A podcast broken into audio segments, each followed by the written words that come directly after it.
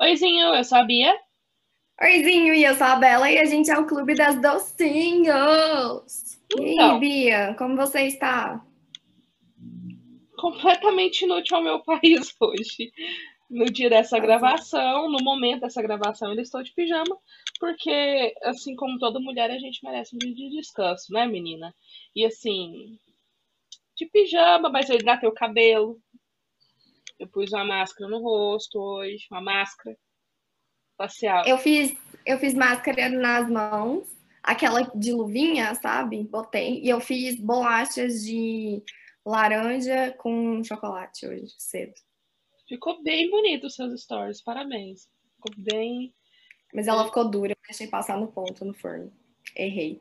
Eita. Tira minha carteirinha de mulher que pode casar. Epa!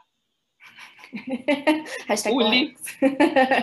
O livro do mês é sobre feminismo no mês da mulher. E é esse o questionamento, Isabela? Ai, amiga, eu tô zoando. Ah, tá bom, obrigada. Eu amo, tipo, quando as pessoas falam, ah, agora você já pode casar, e eu fico, tipo assim, não, mano, agora eu posso morar sozinha e alimentar sozinha. Esse é o ponto. Não, isso só significa que eu sei me alimentar. E talvez Exato. alimentar outra pessoa, não necessariamente o marido. Eu posso alimentar, Minhas amigas que me exato, visitarem, um coelho da Páscoa. qualquer pessoa.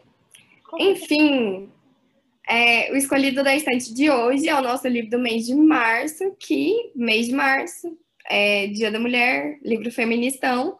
A gente vai falar de Os Homens. Os Homens. Os Homens Explicam Tudo para Mim, da Rebecca Solnit. Bia, Sim. você quer trazer a Wikipédia? Primeiro, explica para as pessoas por que, que você escolheu esse livro. Explico. Ah, quando eu e a Isabela estávamos definindo os livros que nós leríamos juntas em 2021, a gente pensou: nossa, nós somos muito geniais. Vamos ler um livro feminista no mês da mulher. Ah, geniais, inovador. Espertas, assim, PHDs em planejamento estratégico. E aí que eu sempre tive muita vontade de ler esse livro. E eu, eu, Beatriz, eu tenho uma coisa assim que os homens sempre explicam tudo pra mim. Tipo, tudo. E quando eu tô com paciência, eu só balanço a cabeça de forma bem condescendente e escuto e faço as coisas ao contrário, tipo. E fiquei pensando, a gente tinha alguns outros títulos que a gente considerou ler também, mas eu dei uma. Eu fiquei meio assim, pô, Isabela, por favor, vamos ler esse livro. E a gente escolheu esse livro. Ah, Os Homens Explicam Tudo pra Mim, da Rebecca Solnit, que na verdade é um livro de ensaios, são nove ensaios, então não é um livro muito diferente dos que a gente leu juntas, né, Bela? Muito. É, a gente leu em janeiro Cena de Solidão, em fevereiro Recursão do Blake Crouch. Então a gente estava indo numa vibe meio fantasia, ficção científica, e do nada um choque de realidade. Todos eram romances, né? Até agora todos os que a gente leu juntos, juntas, eh, eram romances, né? E agora a gente tem- vem com um livro de ensaios, ah, que nenhum deles é ficção. Então foi uma diferença grande, assim, foi um leve baque. Apesar de ser um livro curto, os ensaios são curtos e de fácil leitura, ah, teve um impacto nessa diferença aí da, de vir de, de romances para um livro de ensaios. Mas antes, antes que a gente fale do livro do mês de março, aqui do Clube das Docinhos, é lógico que hoje a gente tem avisos paroquiais. Isabela, cânticos de aleluia. Aleluia, aleluia. Obrigada. O livro do mês de abril, que é um livro. O, o tema do mês de abril é um tema que a Isabela estava muito afim de falar sobre um livro hypado. Só que o que, que eu fiz? A gente não vai ler um livro hypado YA. Nós vamos ler Tordo, Tordo eu falei errado A também. Bia tá rindo porque o nome do livro é Torto Arado, do Itamar Vieira Júnior. Eu sempre falo tordo arado, como se fosse tipo Katniss Everdeen e então a Bia estragou a minha categoria. Eu achei que eu ia estar tá arrasando, eu achei que eu ia ler um trem legal e tal. Não que Tordarado não seja legal. Eu vou falar o nome do livro errado, eu não tô nem. Não que não seja. Muita gente está elogiando, mas eu achei que seria o meu tipo de livro hypado, e não o tipo de livro hypado da Bia. Ela conseguiu me engabelar. Caí nessa. Ai, gente, eu tô muito feliz por isso. É um livro que eu queria ler há muito, muito, muito tempo. Desde que os principais perfis literários e os principais portais de cultura começaram a falar de, de Torturado. E chegou a nossa vez. Então, o livro do mês de abril, ou seja, daqui a dois programas, será Torturado. Convido todos a lerem, para lerem. Sim, eu acho que a gente é as últimas pessoas da face da Terra que não leram esse livro. Porque. Basicamente. A, todo mundo que tá de quarentena fez pão, é, pintou cabelo, cortou cabelo em casa e leu Tortarado. Criou plantinha. Fez uma horta, né? Fez uma horta. É, coisa de tie-dye e, e leu. Bela, eu vou fazer um movimento arriscado aqui. Ok. E se a gente ler também um livro hypado do seu tipo de hype? Dois livros em Talvez, um mês? Em Isso um não mês... estava combinado a audiência, eu estou levemente surtando. Drum rolls. Oh my god! talvez, talvez, talvez não sejam os dois do mesmo programa, porque o livro do mês é Torturado. Mas a gente pode Sim. ler um outro livro que esteja no hype, um livro mais leve, porque né, o brasileiro merece. Então a Isabela já está louca procurando opções de livros. A gente vai definir isso. A gente avisa no próximo programa, ou se você entrar no nosso Instagram, vai estar lá os dois livros do mês, então. E recomendo que você leia os dois para prestigiar a vibe das duas, né? É o mínimo que você pode fazer como docinho oficial. Pois é. Então. Gente, eu tô muito empolgada, isso não tava no roteiro. É porque eu tô boa e eu me senti levemente culpada por ter a minha vontade sobrepujando. Eu não sei nem se essa palavra tá certa. Sobrepujando a sua. Sobrepondo Obrigada. a sua. Né? Por dois meses seguidos. Porque, Sim. aliás, se contassem a solidão também foi minha vontade, né? Foi. E assim, eu tinha outros de ficção científica, mas eu priorizei recursão porque era o que você tava aberta. Na verdade, a gente pode perceber que esse podcast, na verdade, é uma ditadura. Eu tô só baixando a minha cabecinha aqui, sendo coagida pela Bia. É Free Bella. Tô presa no porão da Bia gravando esse podcast. É, ela tá presa no porão, muito infeliz, que agora, além de torturada, ela vai ter que ler um livro que ela escolher.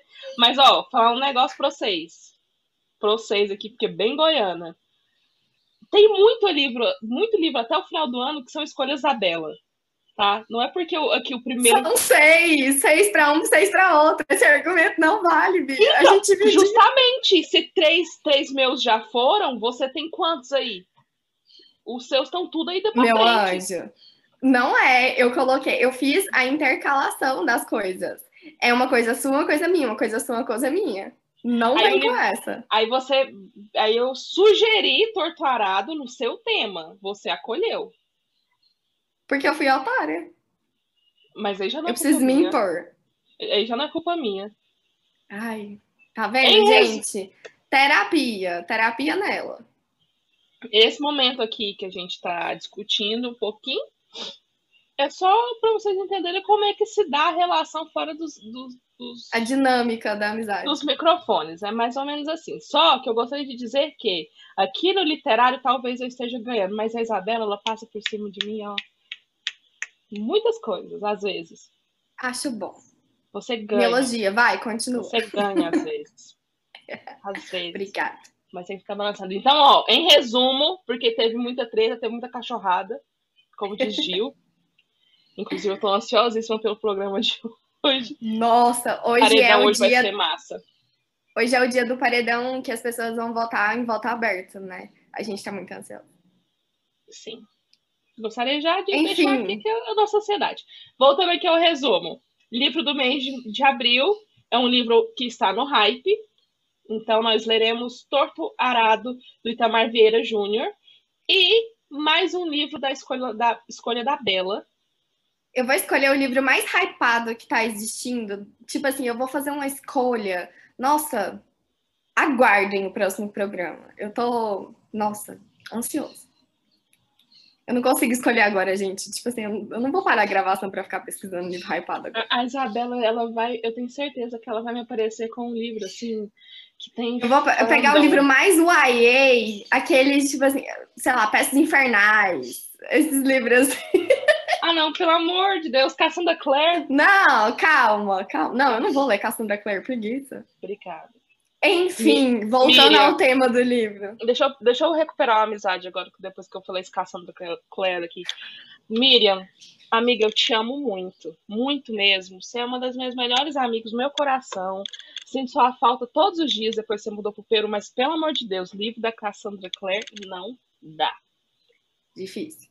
Não dá. Mas, voltando ao Bom. rolê da questão, assim, lembrando que a gente tem um podcast, ouvintes, e o tema do mês é feminismo e tal, é, a, a gente vai para a orelha do programa, que é o momento que a gente dá uma Wikipédia básica da autora, que é uma das minhas partes favoritas de é, escrever no roteiro e gravar. É, Rebecca Solnit, ela é historiadora, ativista, feminista, é colaboradora do jornal The Guardian e colunista da revista Harper's. A nota média do livro no Goodreads é 3,87. E a resenha do livro é: um, ela criou um artigo em 2008 e ela fez vários outros artigos relacionados ao feminismo de 2008 até 2014. Reuniu todos esses artigos e deu uma ajustada no texto para que faça um pouco mais de sentido a coletânea desses artigos e criou esse belo livro.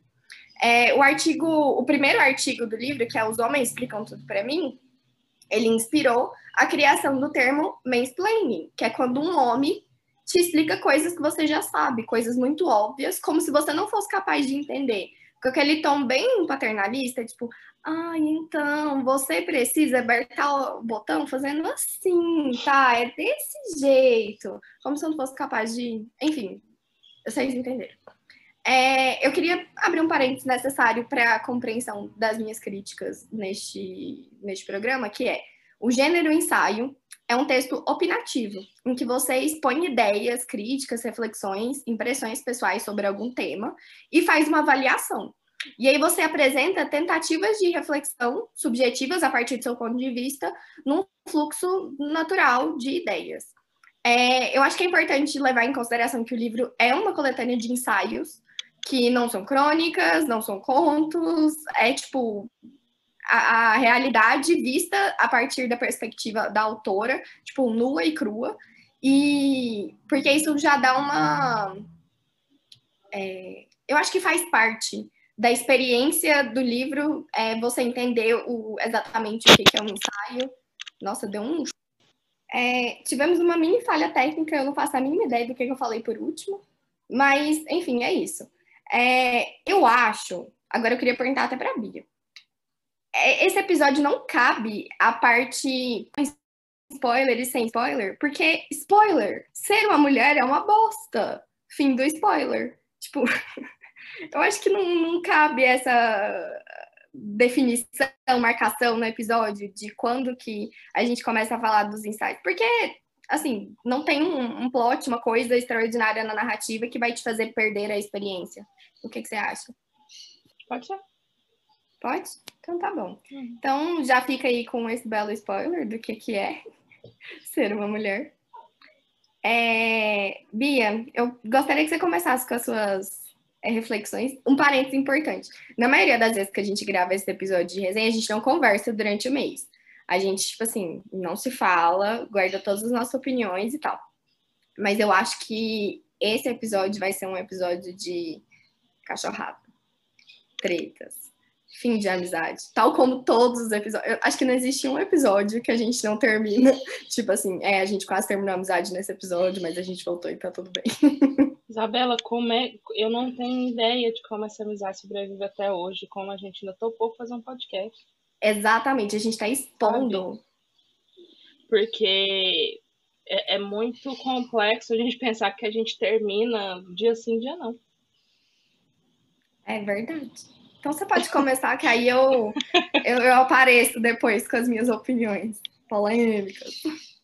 Gente, seguinte, é, como a Bela falou, a gente não costuma conversar durante o mês sobre a leitura que a gente está fazendo, para deixar nossas opiniões bem frescas e bem, assim, bem pra treta ficar espontânea. Pra treta ficar espontânea e bem com aquele peso de novidade uma para outra na gravação do podcast. Só que durante a leitura de como é de os homens explicam tudo para mim, é, a gente comentou algumas coisas e eu acho que a leitura foi muito desafiadora para as duas por motivos diferentes.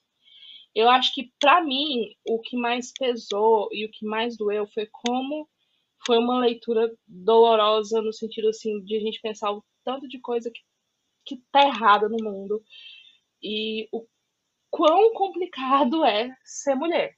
Basicamente é, é uma bosta. É, a gente sofre violências múltiplas, assim, mesmo em, em, países e em sociedades em que o, o, discurso da igualdade de gênero está mais avançado, a gente sofre muita violência institucional. Né?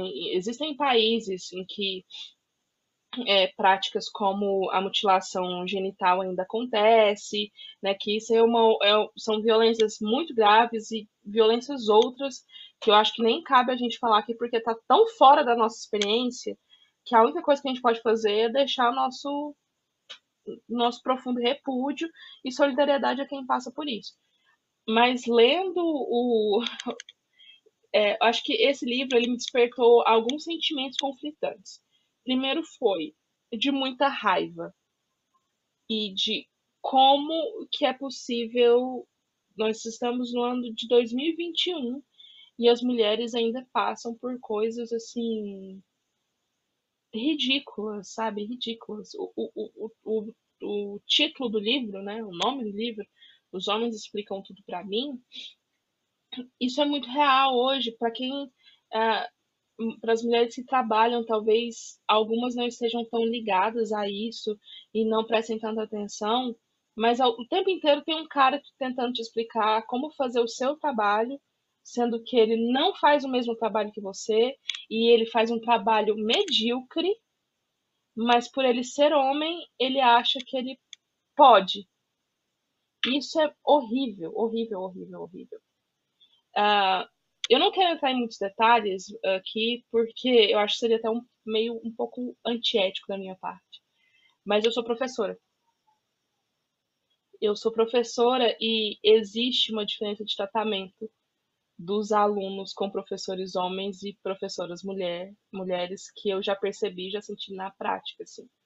Não quero entrar em detalhes porque entra numa entra em, em pontos muito dolorosos, muito meio chocantes para mim, mas eu já percebi muito essa diferença.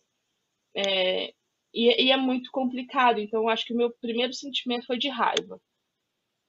Meu segundo sentimento foi: o que, que eu posso fazer para mudar isso? Como é que eu posso me unir a outras mulheres para discutir esse tipo de coisa? Como é que eu posso transformar o mundo? Como é que eu posso agir e quais precisam ser as minhas posturas para que os meus afiliados, eu tenho dois afiliados homens, um, um tá com um aninho e três meses e o outro tem oito anos, como é que eu posso ajudar na criação deles para que eles não repitam isso quando a hora deles chegarem, na geração deles? O que, que eu posso fazer? A Bela também tem dois irmãos mais novos, o Beija tá com sete dela.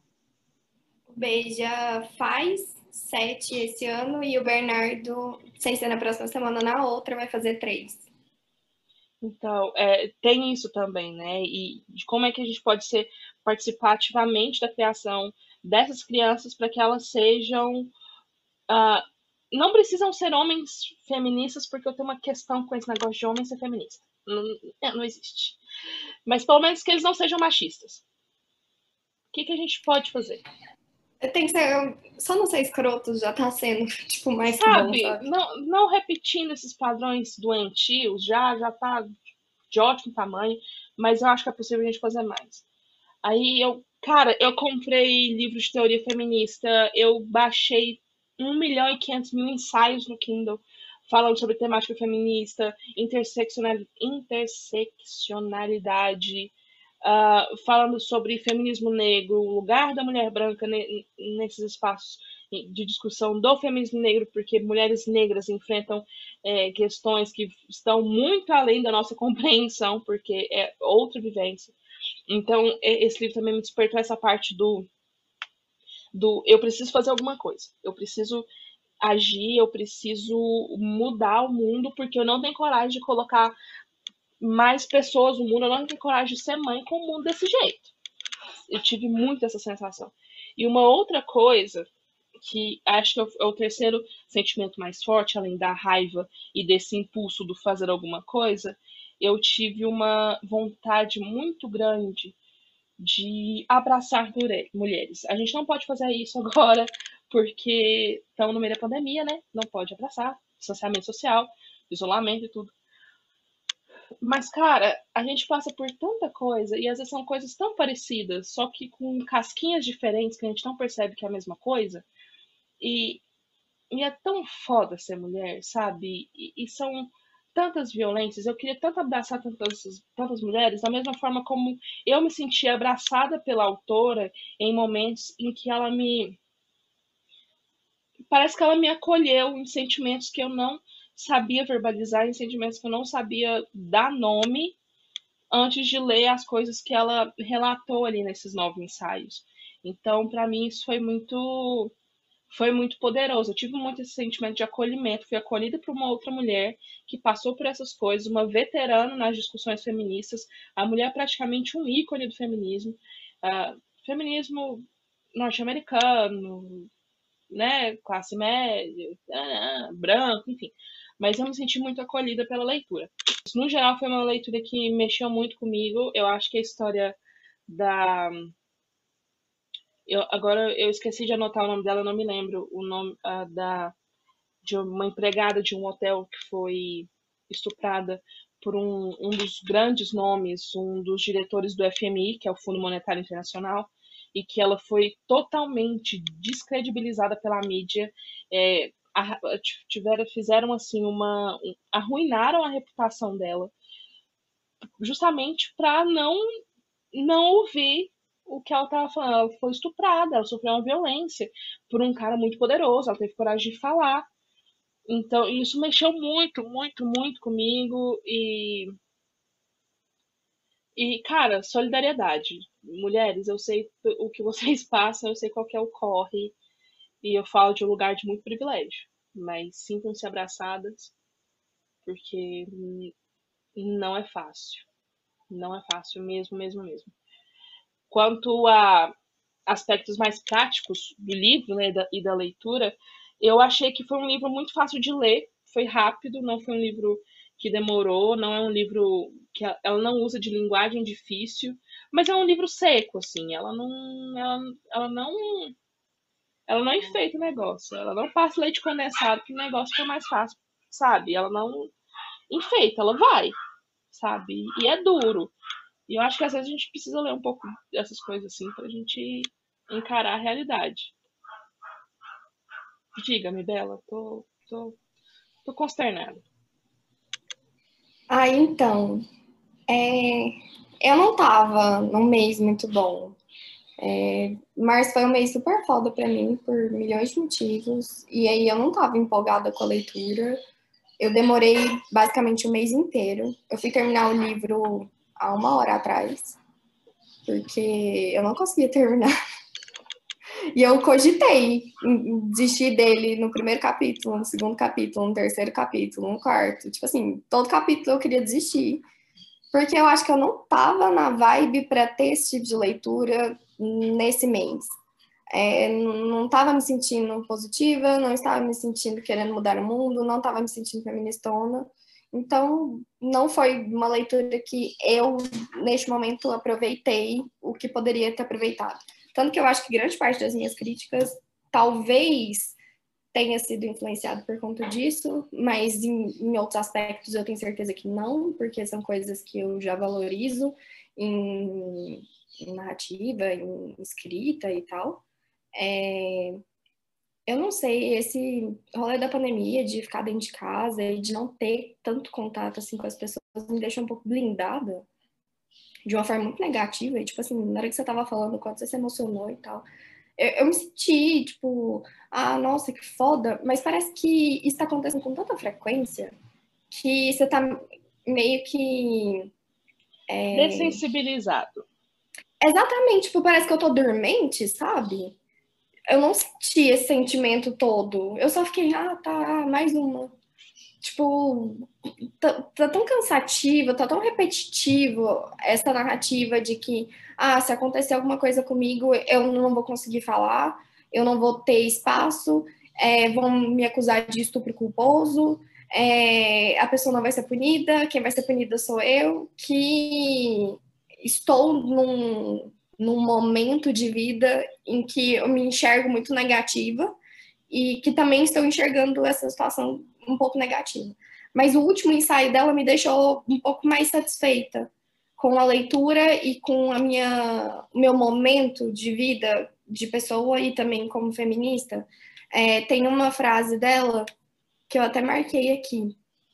É, ela fala assim: o fato de que uma mudança tão grande tenha sido realizada em quatro ou cinco décadas é incrível. O fato de que nem tudo tenha mudado de maneira permanente, definitiva e irrevogável não é um sinal de fracasso. E eu acho que a gente tem muito essa ansiedade de que as coisas mudem, de que é, ah, eu queria muito que a gente já tivesse muito mais direitos do que a gente tem, que a gente tivesse muito mais voz do que a gente tem. E o fato da gente ainda não ter chegado, de, ainda, de existir essa ansiedade para que chegue, não significa que a gente não vive esse momento em que a gente tem a voz, sabe? É, ainda não tá da forma que a gente sempre sonhou, mas já tem muito mais do que era antes. E ela usa uma comparação com a caixa de Pandora, que você abre a caixa, os demônios vão embora, mas você não consegue botar eles de volta é, tá lá. Então, ok, que para comparado com 1970 a gente está muito bem, mas poderia estar melhor e não focar só no ah, poderia estar melhor e ficar na bad por isso e tipo reclamar de tudo que a gente já tem. Não, mano, poderia estar melhor, mas também poderia estar muito pior. Então, aceitar um pouco o que, que a gente já tem feito. É... é essa parte específica me deixou. É... Eu não consigo nem achar uma palavra, não é tranquila, mas me deixou com um pouquinho de esperança. De que tem muita coisa para fazer, mas também tem muita coisa que já foi feita. Uhum. Que, por exemplo, é... discussões minúsculas, sabe? Que ainda acontecem. Eu lembro, logo que os meus irmãos, logo que o Benjamin nasceu, que é o mais velho, eu li o livro da Amanda, que inclusive está no meu marca-página, que é para educar crianças feministas, que é basicamente uma carta que ela escreve para uma amiga para falar assim a opinião dela sobre o feminismo, uma forma de como, como que aplica isso para uma criança, como que você faz isso com uma criança. E aí eu lembro que um dia eu estava brincando de carrinho com meu irmão e aí ele falou assim: "Ah, mas você não dirige?" Eu falei assim, "Não, eu dirijo sim." Em parênteses, eu tenho carteira de motorista, mas eu nunca entrei num carro, fora o da autoescola, né? Ok. Aí eu falei, não, a maninha pode dirigir sim. Ele, não, carro é coisa de menino. Aí eu, dá licença, não é nada. E aí, assim, o fato de eu ter brigado, entre aspas, com meu irmão e discutido com uma criança de 3, 4 anos sobre meninas podem brincar de carrinho, é, talvez não tenha o impacto gigantesco que eu esperava que tivesse. Mas causou um impacto do tipo, ele considera um pouco mais normal do que antes, hoje, a gente sentar para brincar junto e eu correr e brincar com ele, tipo, fazer questão de normalizar o fato de eu ser uma menina e brincar com ele dessas coisas tipicamente, com muitas aspas, masculinas, sabe? Então, essa, essa última frase me deixou realmente muito mexida de tipo, ok, eu não consegui visualizar isso tudo porque tô num momento que não tô conseguindo sentir isso tudo que tá todo mundo sentindo, mas ainda tem um pouquinho de esperança. Sobre a leitura em si, eu demorei muito para ler, mas isso eu culpo um pouco eu mesma, porque eu não tava com vontade de ler nada. E eu ainda peguei um outro livro que, tipo assim, tá muito difícil, que é o The Invisible Life of Ed LaRue Cara, a Via ela descreve tanta coisa, é tanto é, é tanto parágrafo para descrever uma água que demora. E aí, agora que a história tá engrenando e eu tô em, sei lá, 50% do livro já. Então, eu tava cansada de histórias que não estavam rolando para mim. E aí, talvez eu tenha sido um pouquinho exagerada nas minhas críticas, mas não sei. Vocês que me digam. Enfim, minhas considerações sobre o livro na parte livro mesmo, não na parte ideias do livro. Ah, eu achei a escrita muito ok. Não rolou para mim. Não consegui aproveitar. Não só pelo, ah, eu não consegui sentir aquela emoção pela coisas minhas da minha vida, mas porque eu dormi a cada dois parágrafos. Tipo, eu demorei muito. Eu tinha que me obrigar a ficar acordado. Porque me deixava muito cansada.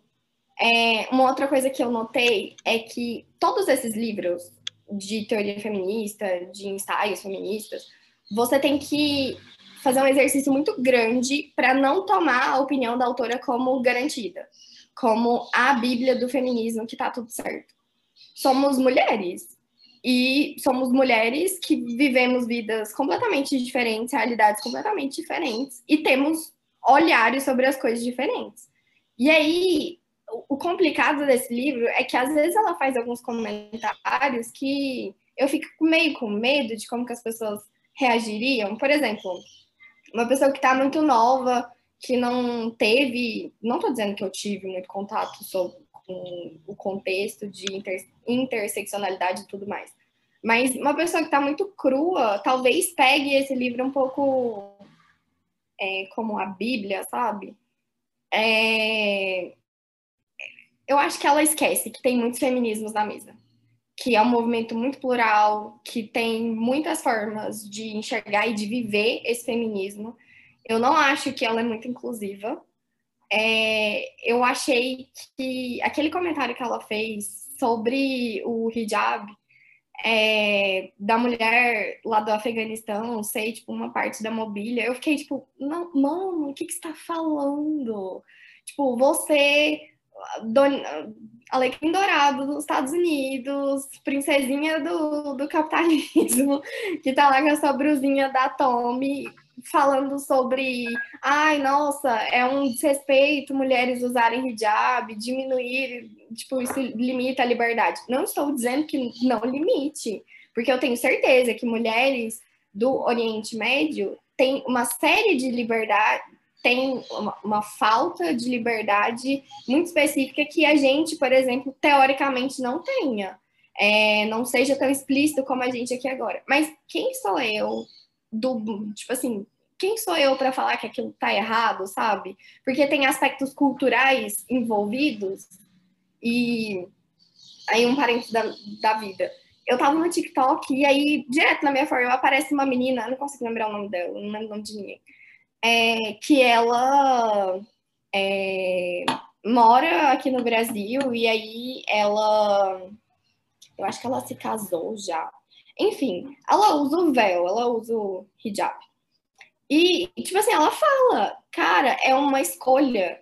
Eu entendo que tenha muitas coisas envolvidas nisso, eu entendo a luta, eu entendo isso tudo, mas eu escolhi. E é muito escroto da nossa parte os extremos. O extremo de eu falar que não, você tem a liberdade de fazer o que você quiser, mas é muito ridículo você escolher uma coisa um pouco mais é, patriarcal. Porque se eu não tenho a liberdade, eu não tenho realmente a liberdade. Eu acho que nessa escolha do hijab, e aí sendo assim, quem sou eu para falar sobre isso? Eu sou zero autoridade, não tem nada a ver com a história. Só né, pontuando esse aspecto do livro, que esse, esse parágrafo eu fiquei muito incomodada, porque eu fiquei, quem é você para falar que aquilo é errado?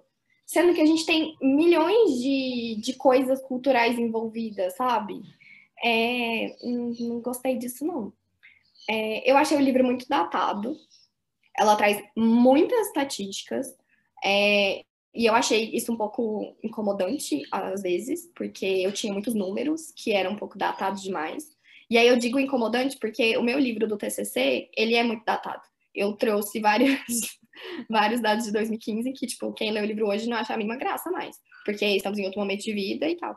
E aí eu acho que isso é um, pecado, entre aspas, porque talvez se ela utilizar é, um pouco menos de dados, ela conseguiria o mesmo efeito sem trazer essa sensação de que o livro é antigo. É, eu achei que tem muita referência externa, o que me prejudicou a leitura, porque, assim, eu nunca li nada dessas pessoas que você está falando. Eu não faço a mínima ideia de quem é. E aí eu acho que é uma obrigação do autor, quando eu estou citando alguém externo ao meu texto, eu explicar pelo menos o mínimozinho para aquela leitura fazer sentido, para minha referência fazer sentido. Se eu exijo que o, o meu leitor pare para ler outra obra, para voltar para a minha, eu estou tendo um furinho aqui na minha comunicação, não está tão legal. É... Eu, eu tô sendo enjoada, eu sei. Eu peguei uma birra desse livro eu entendi isso. Ela usa muito. Eu perceber que você pegou birra. Eu peguei real. eu não tava, eu não tô no, no mês para ler esse livro. Mas eu concordo é, ela usa com as muito... coisas que você tá trazendo. Eu, eu, concordo com o que você tá faz... trazendo. Até te interrompendo um pouquinho, é quando você falou dessa questão do, do hijab, é, eu fiquei lembrando de como as pessoas apontavam Jane the Virgin como uma série machista por a Jane querer se manter virgem até o casamento, sendo que aquilo, dentro daquele contexto daquela história, não estamos falando aqui da religião e nem de uma série de imposições que as igrejas fazem quanto à, vida sexual das mulheres, não. Sim. Mas dentro do contexto da história, a decisão dela de se manter virgem até o casamento era, na verdade, até feminista, né? Porque ela escolheu aquilo. Então, eu, eu fiquei pensando nisso. Eu acho que é difícil falando, essa, lembrando. Essa, essa história das escolhas é complicado, porque quando a gente fala, ah, você tem a escolha de fazer tudo, e aí a pessoa não segue a nossa expectativa da escolha, é frustrante. Porque, tipo assim, ah, você tem a, a, escolha de não usar isso, você tem a escolha de transar no primeiro encontro, e aí como assim você não tá aproveitando? Mas o propósito da escolha é justamente você ter a escolha. Claro que existem lugarzinhos específicos no mundo em que as mulheres ainda não têm essa escolha. Que essa escolha ela ainda é baseada por várias outras escolhas de homens, de várias escolhas que não são dela.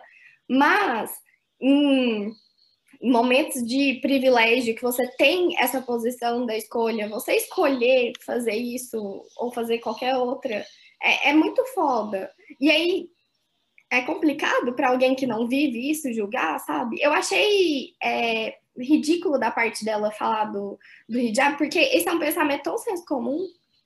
Porque eu, Isabela, menina branca que mora no Brasil e tudo mais, e tive pouquíssimo contato com pessoas muçulmanas, eu olho e eu falo, nossa, que escolha ridícula, ai, mano, ai, nossa, nunca faria isso. Mas eu não tô naquele contexto, eu não faço ideia do que, que aquilo significa. E aí, uma outra, um parênteses que eu lembrei agora. Tava assistindo aquela série Nada Ortodoxa. É muito boa. É, é uma série que acompanha uma menina, ela é de até uns 22 por aí. E ela vive em uma comunidade judaico-ortodoxa. E eles, assim, não podem usar telefone as mulheres é, usam peruca, porque só o homem que ela tá casado ou a família vê o, cabelo natural dela. É, tem vários costumes. E aí eu comecei a assistir a série com o meu olhar super ocidentalizado, menina privilegiada branquinha, né? E aí eu fiquei, nossa, mano, que escroto, que ridículo, não sei o quê. Você vai assistindo, você vai entendendo que aquilo é uma coisa cultural que assim tem camadas e camadas de coisa acontecendo ali que não é só um, uma pessoa envolvida. Que eu tenho trocentos anos de cultura que não estou dizendo que a cultura tá certa ou tá errada, mas quem sou eu, pessoa de fora, para falar que o trem tá certo ou tá errado, sabe?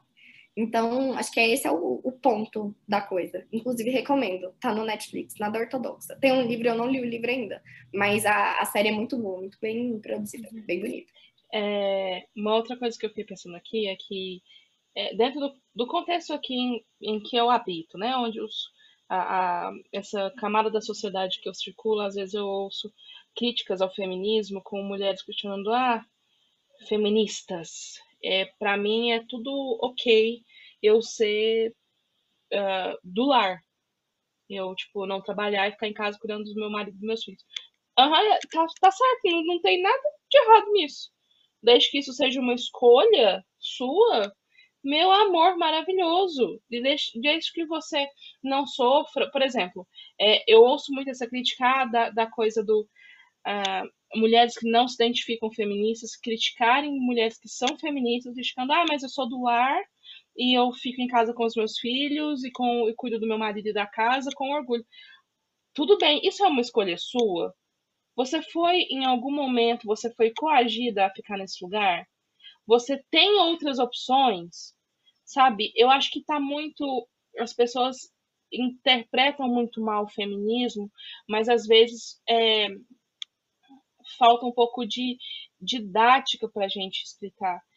Era um problema a mulher ser dona de casa lá em 1900 Horácio de Almeida, quando as mulheres não tinham lugar no, no mercado de trabalho, quando mulher não podia quando votar, só tinha essa opção. Quando mulher não podia votar, quando mulher não tinha é, é, direito a dirigir, é, assim que naquela época mulheres que as mulheres que trabalhavam eram, eram mulheres negras marginalizadas que trabalhavam realmente para sobreviver. Aí foram essas mulheres negras marginalizadas que cuidaram dos filhos das mulheres brancas para que elas pudessem exigir o seu direito ao voto, direito a, a trabalhar fora também.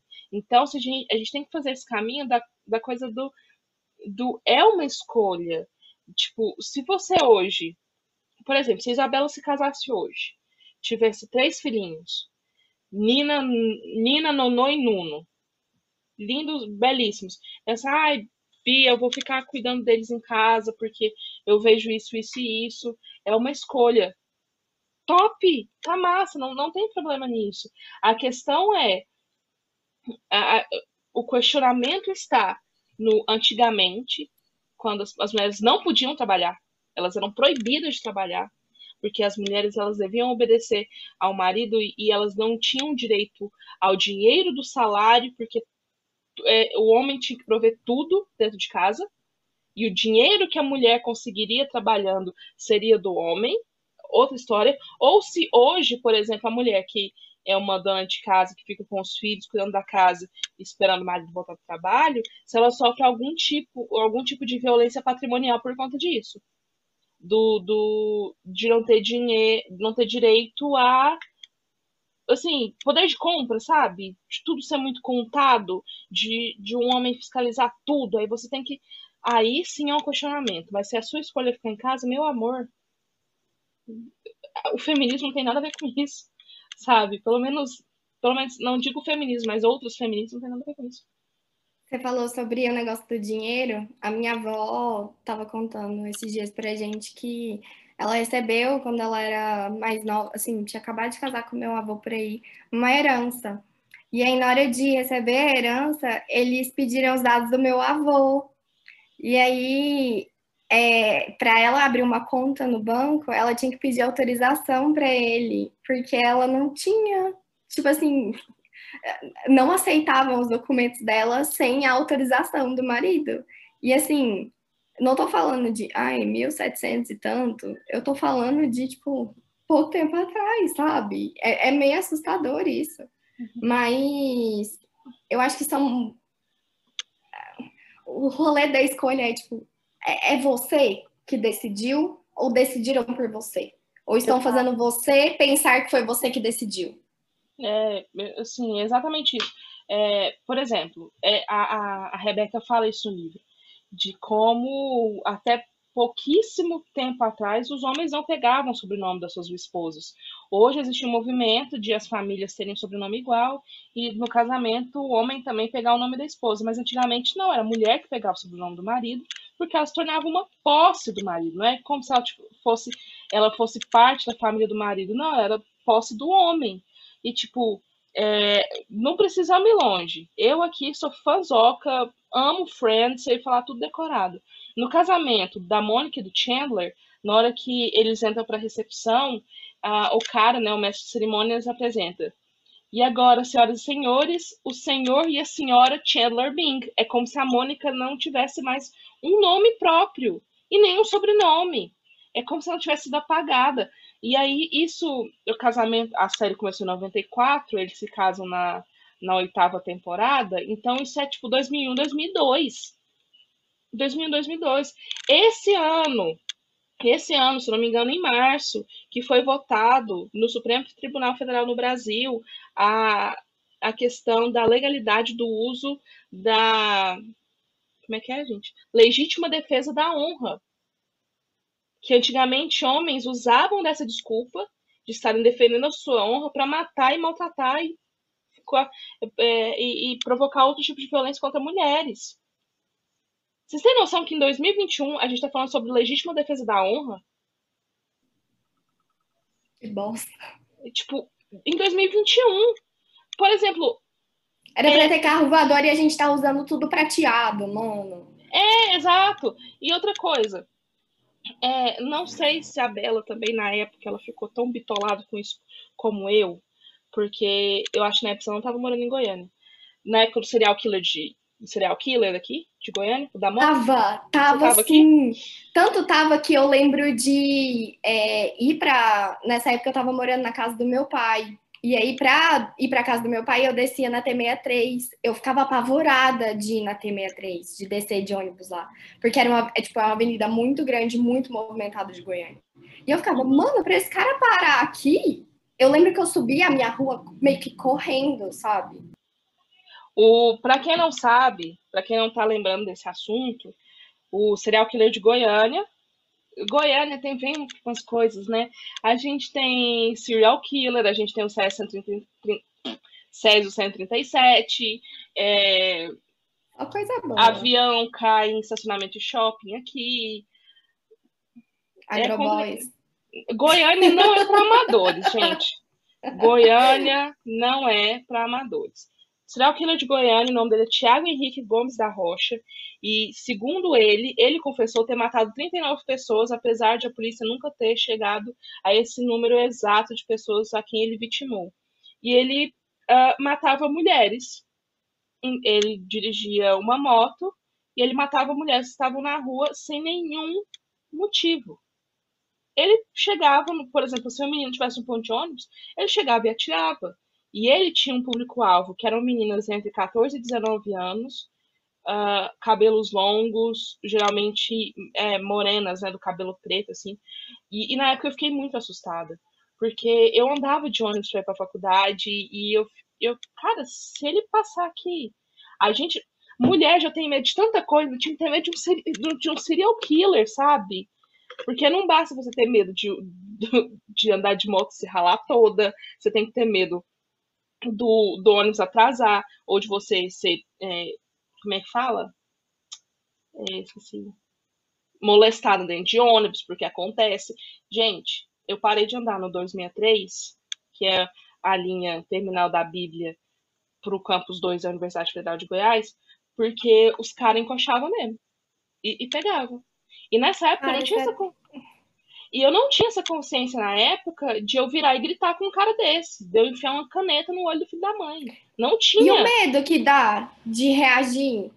Porque várias vezes, tipo assim, eu, eu não me lembro de ter sido apalpada. Eu lembro, tipo assim, caras olhando meio assim esquisito, de evitar ao máximo ir de short, bermuda para a faculdade quando eu não tinha carona nem para ir nem para voltar, mas não não tinha essa eu nunca me senti segura para reagir a uma situação dessa.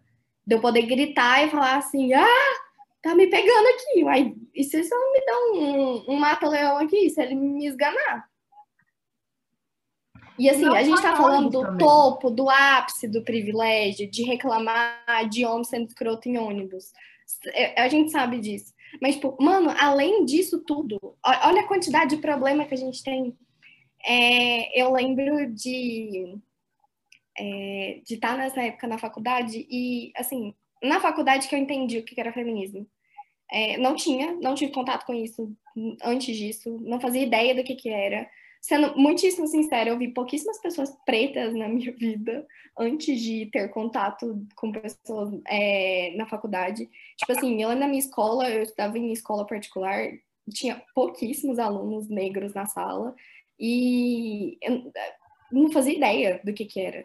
é, não fazia ideia do que, que era você parar para pensar que tinha coisa errada. E aí eu lembro muito, nessa época eu tava namorando, e aí eu lembro de que eu acho que toda feminista passa por esse momento, que quando você começa a aprender sobre feminismo, você ainda não tá é, pronta para ter todo esse conhecimento. E aí você fica raivosa, né? E aí, tipo assim, tá tudo errado. Você quer, tipo, matar todo mundo. Tipo, mate todos os homens, resolva todos os problemas. E aí eu lembro que uma vez eu tava no supermercado com esse meu ex-namorado, e aí ele foi pegar a sacola pra mim, pra carregar. Eu discuti com ele no mercado, tipo, por que, você tá pegando a sacola? Você acha que eu não dou conta de carregar a sacola? Porque eu sou menor que você? Porque eu sou inferior? Porque eu sou uma menina, não consigo carregar sacolas? Aí ele, Bela, eu tô carregando a sacola, tipo, é só uma sacola. Eu, não é uma sacola. Isso significa que você me diminui, que não sei o quê. Eu lembro que eu vim putaça pra casa por conta de uma sacola de mercado. E aí, quando eu paro pra. E aí eu lembro que a gente discutiu sobre isso, e, tipo assim, eu não sabia expressar o que, que eu tava sentindo. Que a minha raiva não era sobre a sacola, que, tipo, bacana, que bom que você tá carregando, é o mínimo que você pode fazer por mim. Mas. É, sabe quando você não consegue elaborar essas ideias, de separar é, o, o que, que, é educação, o que, que é gentileza, o que, que é realmente você me diminuir porque você acha que eu não dou conta. Esses, esses limites eram muito tênues para mim no começo. E isso foi muito marcante, porque sempre que eu me sinto muito raivosa de, tipo, fazer comentários um pouco mais agressivos, quando eu tô sentindo que eu tô sendo é, too much pro meu padrão do que, que é too much, é, eu sempre lembro dessa situação e eu fico assim, tá sendo só uma sacola de mercado ou eu tô realmente... A, é, a discussão tá desse tamanho mesmo, que eu acho que tá. É, então, eu acho que meu caminho pro feminismo, eu sempre fui meio feministinha, sabe? É, não por, por criação e nem nada disso, porque vim de uma família muito patriarcal, com muitas questões com machismo, e mas eu sempre fui muito questionadora, sempre questionei muito, né? Aquário com ascendente aquário. Então eu sempre perguntei muito por quê. E eu sempre admirei muito imagens femininas que fossem fortes. E eu queria muito, de alguma forma, emular aquilo em mim. Mas, mesmo tendo essa postura questionadora, de um dia eu levantei no meio da sala, uma aula no ensino médio, uma aula de história, e levantei o dedo na cara do professor de história, porque professor de história militar é complicado, né? E aí foi pesado, e eu falei coisas com o dedo levantado. E... Mas foi só entrando na faculdade que eu comecei a perceber que eu reproduzia muito machismo, que eu me considerava feminista já, mas eu reproduzia muito machismo.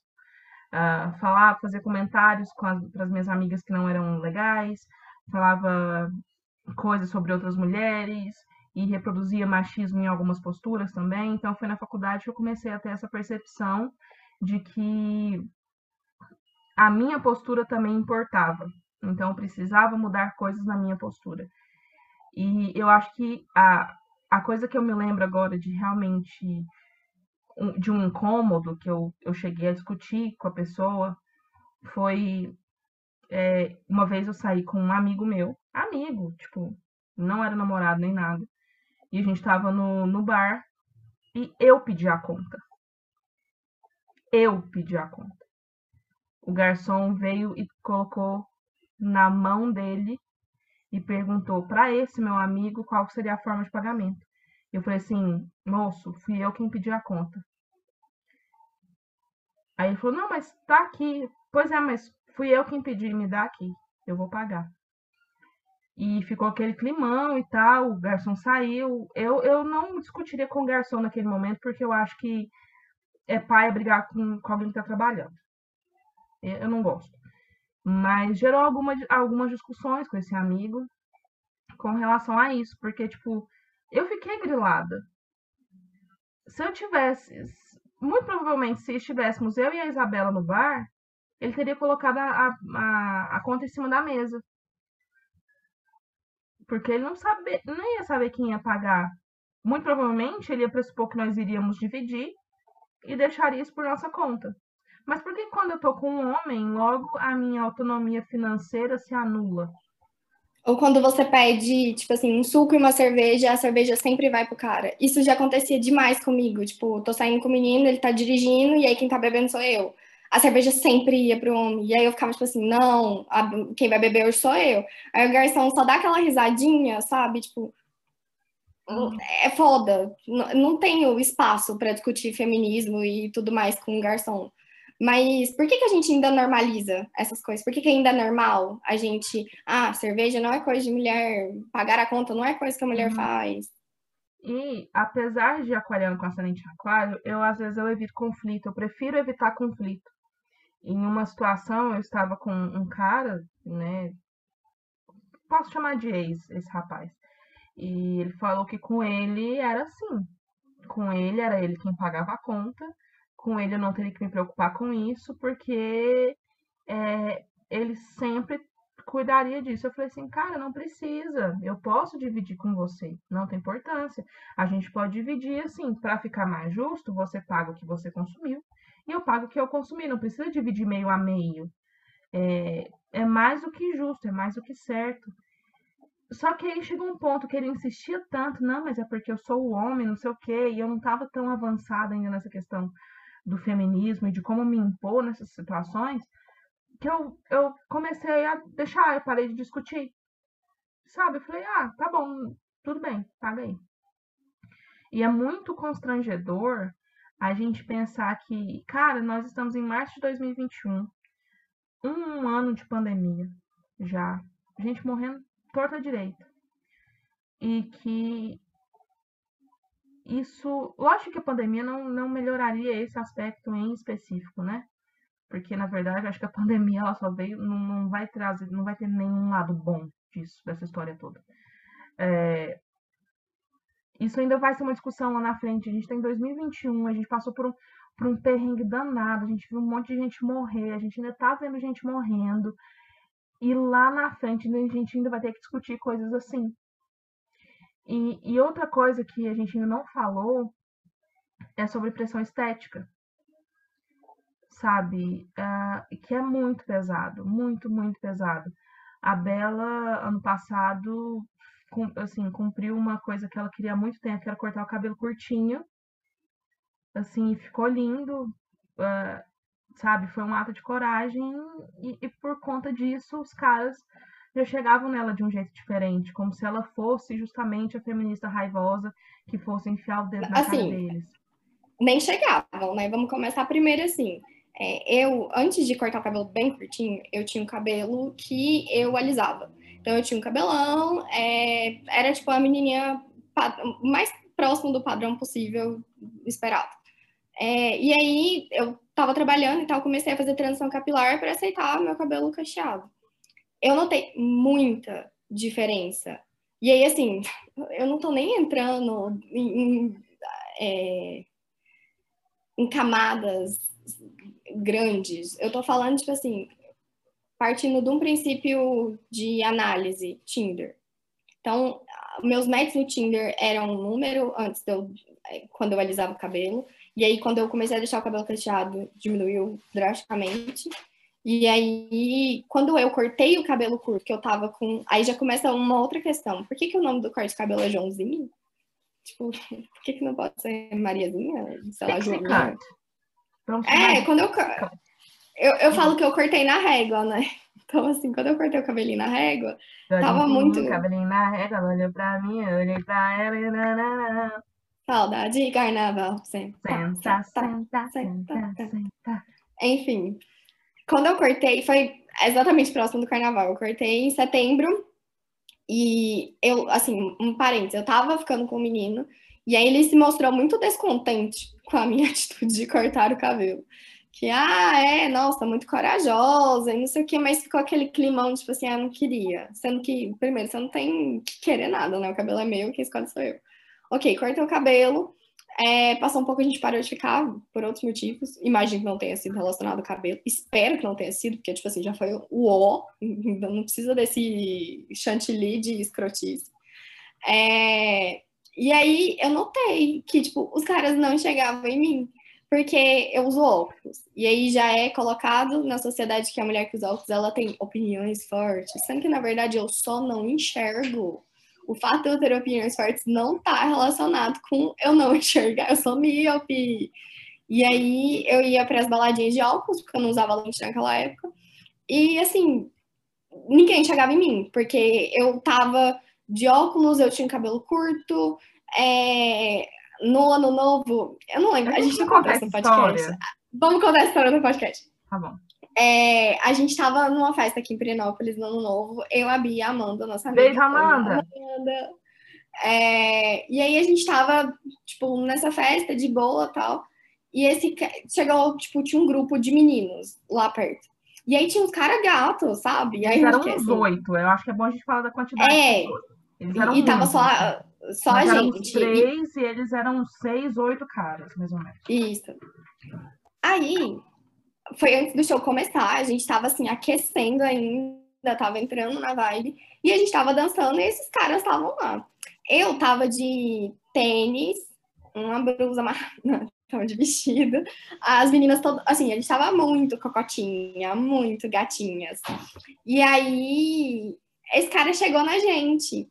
E aí eles chegaram na gente, e aí a cantada foi, tipo, a primeira frase que o cara falou pra gente foi: a gente fez tipo uma aposta para saber em quem que vocês votaram. Aí eu parei assim, na hora, eu, eu, eu não sabia me expressar, porque eu fiquei, essa é a pior cantada que eu já vi na minha vida.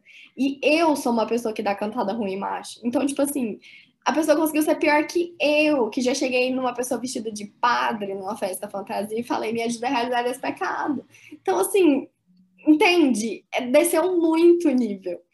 Aí a Bia só olhou e falou assim, por quê? e começou a puxar a conversa. Aí os caras, não, é porque a gente tava olhando vocês e tudo mais, achamos interessante, mas a gente queria é, ver se a gente acertou. Aí eles falaram seu? Quem que eles falaram que você tinha voltado?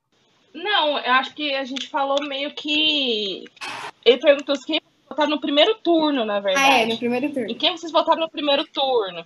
Aí a gente olhou uma pra outra, assim, né? E a Isabela, a gente votou, nós votamos no Ciro Gomes. Se arrependimento, matar. Nossa, gente, só um parênteses. Eu tive um sonho é, meio apaixonado com o Ciro Gomes. Talvez isso tenha motivado o meu voto. Nossa, Nossa, eu vou juntar você com meu irmão. Vocês vão fazer o, o, o fã clube I Love Ciro. Gente, eu acho ele muito charmoso. Eu vou ter que terminar esse podcast agora. é, e aí que ele perguntou: quem você votar no primeiro turno? Eu e a Isabel, nós nos olhamos assim, Ciro Gomes. Amanda, eu não lembro, eu acho que a Amanda falou que ela votou no Amoedo, né? Eu acho que foi. Aí eles já ficaram super felizes com a Amanda, né? A existência de Amanda. Aí ele.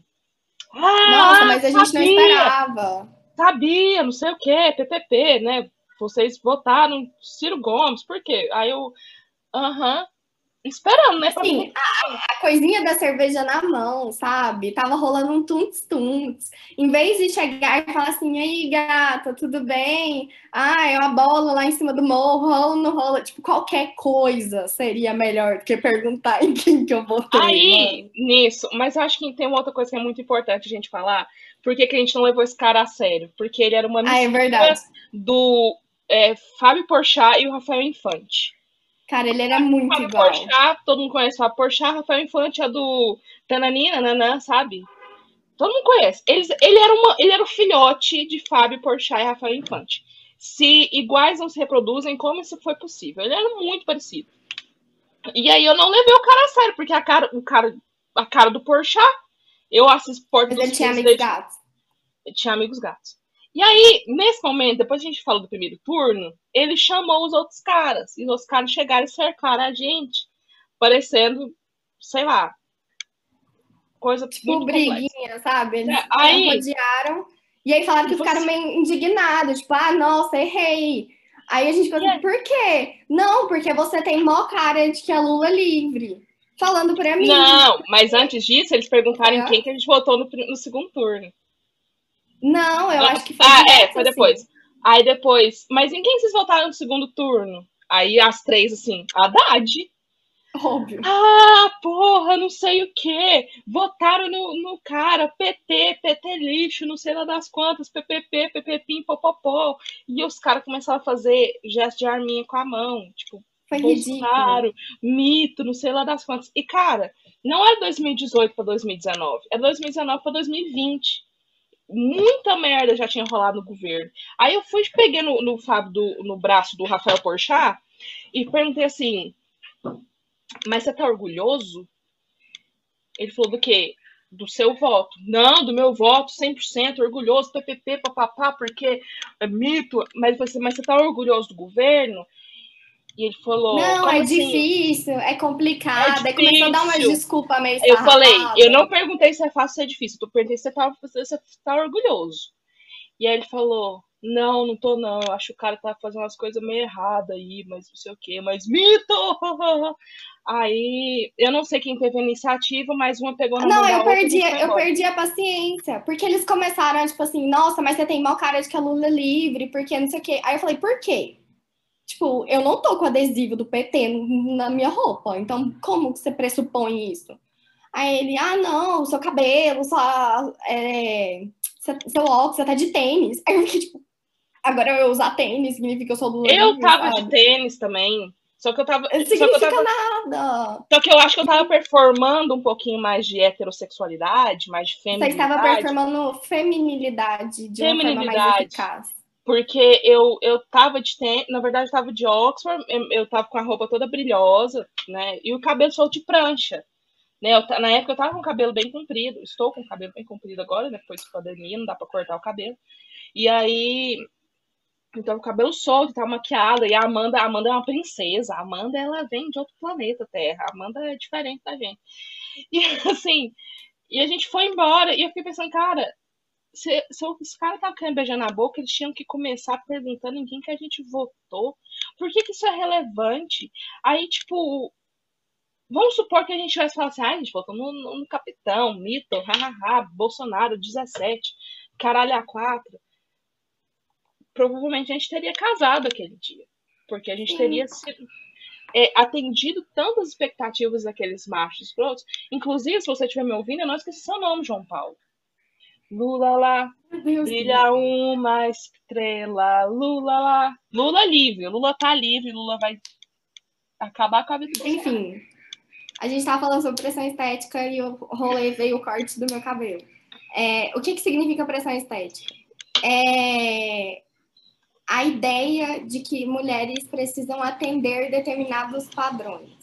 De que a mulher, para ser vista como bonita, interessante, tem que ser magra, é, com um quadrilzinho e tudo tipo, é, cinturinha e tal. E aí tem vários níveis de pressão estética. Por exemplo, eu, Isabela, é, estou me vendo agora. Na verdade, eu sempre fui, mas eu assim comecei a entender mais sobre o meu corpo e que eu sou uma mulher mid-size. Eu não sou nem uma pessoa que é magra, porque eu não sou magra, eu, tipo, eu tenho um corpo grande, mas eu também não sou grande o suficiente para ser considerada gorda. Então eu não sou plus size, eu não tenho tamanho para ser plus size. Então eu sou mid size, estou no meio, eu uso 42, 44. E eu sempre me senti, tipo assim, menor por isso. Tem aquela pressão de que ah, você precisa emagrecer, aí você não emagreceu o suficiente, você precisa ir fazer uma lipo, você precisa. Sempre tem um precisa fazer algo. E isso significa pressão estética. Por exemplo, mulheres do meu tamanho não sofrem gordofobia. Eu não sou diminuída por ser gorda, por ser maior. Eu sou diminuída porque eu não estou é, o padrão suficiente do que é esperado, entre aspas, para mim. São coisas diferentes de gordofobia. Eu não sou julgada por ser gorda, como uma mulher gorda é. Mas existe um padrão que, teoricamente, eu preciso seguir e eu sou julgada por não estar dentro desse padrão. Então, me colocam como desleixada, me colocam como uma pessoa que não está cuidando da saúde, não na proporção de uma mulher gorda, mas existe. E aí, o tamanho do cabelo tá nisso. O fato de eu sair para balada de óculos e não é, usar lente tá nisso. Tipo, coisas minúsculas. Mas que isso vai acabando com a sua autoestima em determinados pontos que você começa a se questionar. É, eu passei muito tempo na terapia, gastando horas de terapia, tentando entender se o meu desejo de deixar o meu cabelo crescer depois de ter cortado ele muito curto, tipo, eu tinha nem dois centímetros de cabelo, tipo, eu tava quase com a cabeça raspada, muito próximo. É, era uma decisão minha ou era uma decisão da sociedade? Uma decisão minha de eu quero ver meu cabelo grande de novo ou uma decisão de eu preciso deixar ele crescer porque senão eu não vou ter ninguém, nenhum homem vai se interessar por mim, é, ou eu vou ser fetichizada, porque também quando você tá Tipo, eu conversei com tanto cara escroto nessa época que eu tava com o cabelo muito curto, de me colocar como a feministona e aí por conta, ah, você tá com cabelo curto. Então você já é mais construída. Isso significa que você vai dar no primeiro encontro, que você não vai se apegar, que você não tem sentimentos, que pode ser só tipo um, uma fodinha aqui, beijo, acabou. Sendo que não é Sim. é isso, sabe? Eu queria muito falar São camadas e camadas. Queria muito falar disso, a questão do cabelo curto. Eu também já tive o cabelo bem curto, não tão curto quanto esse que a Isabela usou, mas o cabelo bem curtinho, tipo, a, é, a nuquinha batida, né? Minha mãe fala cabelinho com a nuca batida, bem curto e cabelo bem grande. O, com o cabelo grande, eu era considerada a menina romântica para casar, para jantar, aquela coisa assim, né? da certinha e com cabelo curto, você acaba ganhando uma. As pessoas te leem como aquela pessoa usada que não vai, vai dizer não para nada, assim. E tem uma fetichização muito grande nisso, porque isso, é, você começa a ser a, talvez até mais objetificada por conta é, objetificada no sentido de muito descartável. De ah, essa aí, se ela teve a coragem de cortar o cabelo, provavelmente ela vai fazer o que você quiser sabe? Ela é desconstruída, ela, ela tá disponível para fazer tudo, porque ah, ela é toda. Ela é moderninha. Sendo que, tipo, mano, é só um cabelo, sabe? Significa só que eu tive vontade de passar a tesoura no meu cabelo. Eu Se eu sou desconstruída ou não, não é validado pelo tamanho do meu cabelo e nem é, tem um significado por trás disso.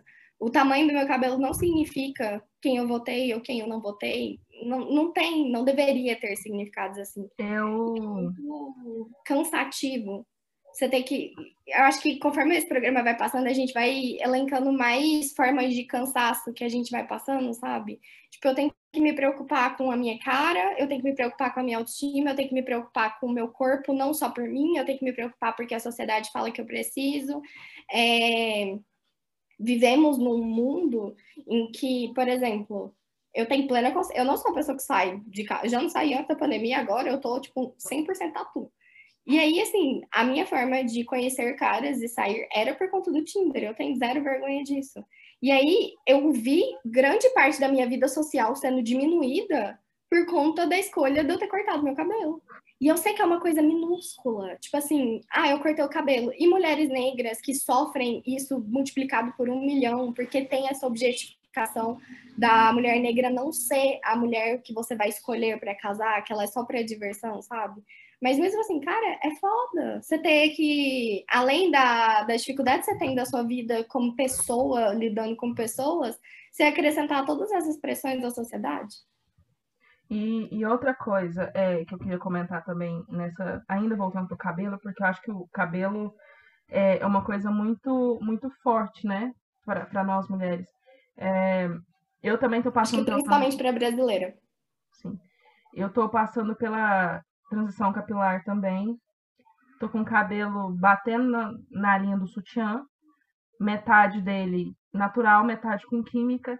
E hoje eu tava conversando com a minha mãe, falando que eu tinha muito medo, que eu tenho muito medo de quando meu cabelo já estiver totalmente livre da química e com o seu formato natural, que eu não sei como é que é meu cabelo natural, é, que se eu vou me encontrar no espelho. E aí agora com essa conversa, eu fico pensando, será que eu tô com medo de eu mesma não me encontrar ou de os outros deixarem de me achar atraente? Eu, eu passei por isso muito tempo da transição. Uhum. Tipo, de não conseguir me olhar no espelho e me sentir bonita e das vezes que eu me sentia bonita eram momentos muito específicos em que eu tava, tipo, performando feminilidade no máximo, em que eu tava com a maquiagem toda bonitona, o cabelo todo arrumado. E senti que, tipo assim, o cabelo não era uma preocupação antes. E aí, agora que a, ele virou um tópico, ele virou uma coisa para se prestar atenção. Na, na hora do cara fazer o check de tipo assim, ah, eu achei ela interessante e tal, meu cabelo não era um tópico antes. Ele batia o olho, sei lá, no meu sorriso, batia o olho no meu corpo. Já era ruim antes, mas assim, agora ter mais esse tópico deixa a coisa mais esquisita. Passei por esse momento. E, e, assim, eu sempre tive, eu, eu e o espelho, a gente sempre teve uma relação que, tipo, eu nunca tive problema, eu mesma nunca tive problema com meu peso. Mas eu tinha muito uh, problema porque as pessoas tinham problema com meu peso.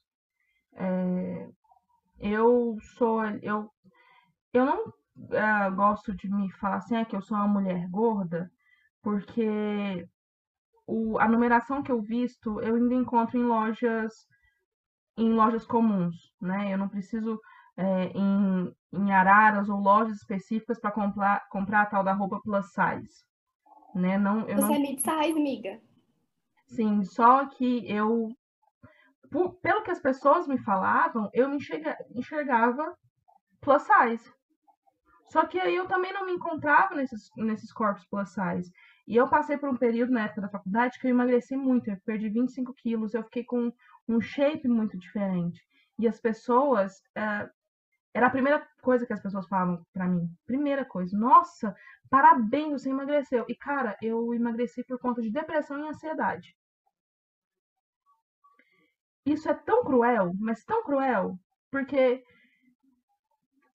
é, uma pessoa um dia, nossa, me passa a dieta que você tá seguindo, porque você tá linda, seu corpo tá lindo, você emagreceu muito.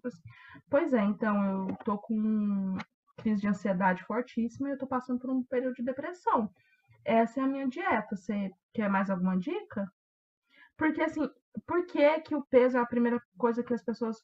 E, e, e tipo, cara, eu tô. A gente conversando sobre isso e uma frase que a Juva Lauer do Mamilos falou uma vez tá ecoando na minha cabeça tem coisa mais cruel e mais a cara do patriarcado do que fazer as mulheres se preocuparem com o frizz do cabelo?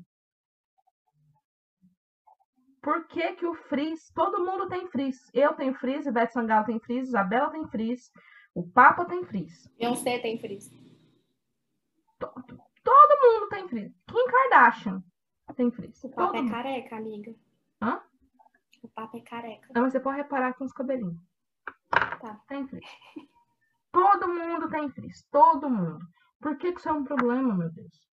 Por que, que a mulher tem que aprender a controlar o frizz? Na verdade, eu acho que essas são ferramentas. Na verdade, eu acho não, eu tenho certeza. Que essas são ferramentas que os homens usam para que a gente não uh, domine o mundo. Porque, tipo, homem é um bicho tão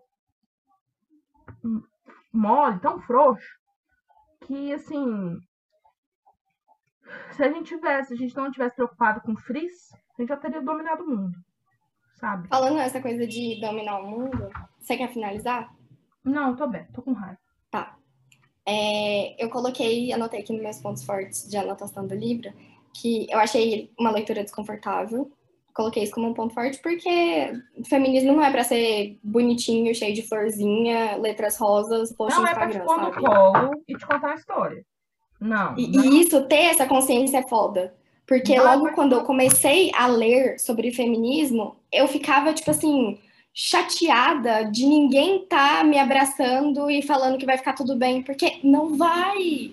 Enquanto não tiver essa mudança, não vai ficar tudo bem.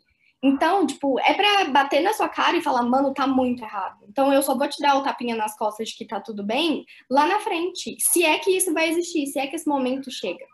É, uma outra coisa que eu achei legal é que tem alguns dados interessantes. E um dos mais interessantes para mim é que um em cada 71 homens são estuprados por mulheres.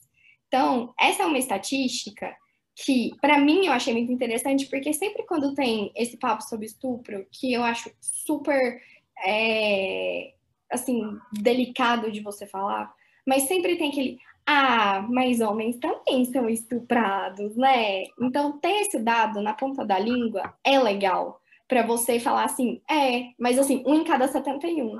Você tem ideia de que, tipo, trocentas milhões de mulheres, mulheres, são na vida? Por mulheres. Exa é isso, por mulheres. Porque homens também são estuprados por outros homens. Exatamente. Então, assim, a proporção não bate, não, não é igual.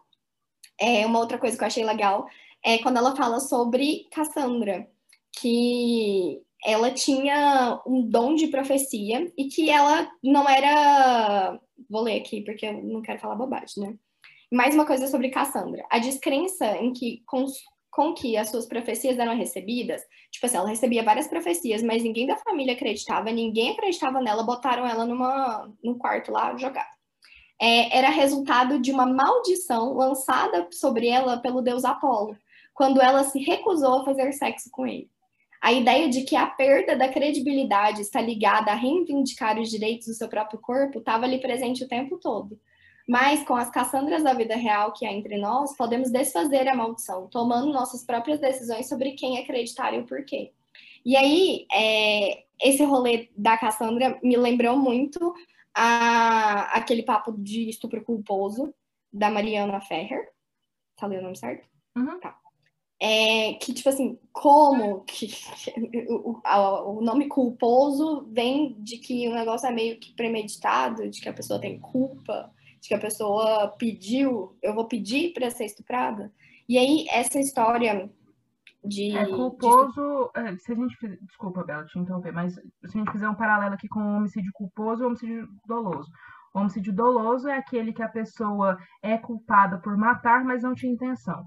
O culposo Isso. é quando ela é culpada por matar e tinha intenção de matar. Então ela, Isso. ela eu... fez de forma premeditada. Ou seja, né? Ela tinha intenção de ser estuprada. Quem? Não existe estupro culposo, tá bom? Apenas. estupro. E aí, esse negócio de tirar a credibilidade me lembrou muito aquelas manchetes da Dilma, da Veja, a capa, que ela parecia super, tipo, colocada como histérica, porque a, no mito da Cassandra ela era colocada como uma mulher histérica. Tiraram a credibilidade dela, porque ela tinha essas profecias, falava e ninguém acreditava. E aí me lembrou muito, porque, assim, temos um presidente que fala coisas muito piores, e quantas vezes ele foi chamado de histérico? Ah, na época. Não, não vejo. No governo Dilma, quando, se eu não me engano, a gasolina chegou a 2,59, hoje já está R$ reais, colocaram um adesivo, o adesivo dela com as pernas abertas. abertas no tanque do carro. É, para quando você digo... colocar a bomba de gasolina parecer que ela está sendo penetrada. Isso. E Dilma aguentou de pé, de cabeça erguida, o que Bolsonaro não aguenta nem deitado. A então, Dilma, então, assim... eu acho que não quero falar aqui dos erros que ela cometeu no governo dela, porque realmente houveram erros. Mas o, nós brasileiros temos uma dívida muito grande com a Dilma, porque ela teve a sua dignidade e a sua credibilidade e a sua o seu ela enquanto mulher ela foi atacada e machucada de tantas formas que de verdade esse dia eu estava falando sobre isso na terapia eu admiro muito a Dilma de verdade é, na época eu tinha muitas muitas críticas ao governo dela da mesma forma que eu acho que outras pessoas também têm, mas eu admiro muito a hombridade que ela teve de aceitar tudo e aceitar aquilo que foi democraticamente decidido, coisa que o Bolsonaro não vai aceitar. Uhum. Então, ela aguentou de pé e de cabeça erguida. Tipo, Bolsonaro não passa nem por 1% que ela passou. E aí a gente fazendo um. E, e, e, e o, o, que a, a, a, a Dilma ela sofreu um golpe misógino. Ela sofreu um golpe porque ela era mulher. Se fosse outro homem, provavelmente não. Será que teria acontecido o que aconteceu? Fica aí o questionamento. Aí a gente pega um avião, a gente vai lá para os Estados Unidos. A Bia fez um drop the mic, só que com a caneta. É... Drop the, Drop the pen. Pegando um avião indo lá para os Estados Unidos, tem uma parte que ela falou sobre as slut walks, que são as marchas das vadias. que mulheres foram criticadas por estar usando. É, estudantes foram criticadas por policiais nos campi, é, que, ah, vocês estão pedindo usando essas roupas muito sensuais e tudo mais. Para, assim, para a nossa vida. É, pouco, pouco tempo atrás eu vi no Twitter uma carta que moradores de um prédio mandaram, se eu não me engano, a pessoa é de Brasília, mandaram para para uma moradora pedindo para que ela não use shorts curtos na recepção ou no hall do prédio, porque é, isso era constrangedor para os casais. Mano, ah, mano, eu não consigo nem falar sobre. E aí é, eu lembro de, tipo, por exemplo, na escola, meninos poderiam usar bermudas e meninas terem algumas limitações de momentos em que a gente podia usar bermuda. Tipo, eu sou uma criança e eu não posso usar bermuda quando tá calor, sabe? Ok. E aí, por que, que eu lembrei disso? Porque teve uma fala super emblemática do, do Trump, que ele falou que ia, tipo, pegar as mulheres que estavam criticando o governo dele, tipo, grab them by the pussy. Tipo, pegar elas pela buceta. E aí, tem um, na moda, tem um laço que se chama Possible, que é aquela camisa que tem um laço bem no pescoço. E a Kamala, Kamala Harris, a vice-presidente dos Estados Unidos, e a deputada Alexandra Ocasio-Cortez, que também é super foda, é, utilizaram como uma forma de protesto é, camisas dessa forma. E, tipo assim, isso é, é mínimo. Ela tá usando uma camisa. Mas, assim, tem significado, sabe? Por exemplo, da Alexandra, é, criticavam muito ela porque ela era de um, um bairro é, meio pobre do estado, não lembro do estado que ela é. E aí falavam que, tipo assim, ela tinha uma cara muito de latina, que ela usava brincos de argola que nem de latina e tal. Porque tem aquele estereótipo da latina que, que é escandalosa. E aí, na posse dela, ela tava com um terninho e uma argola, um brinco de argola super grande. E ela falou: Eu quero que as meninas se espelhem em mim e falem: Ah, olha onde essa latina chegou. Onde essa menina escandalosa com a argola de, de pessoa meio pobre latina chegou, sabe?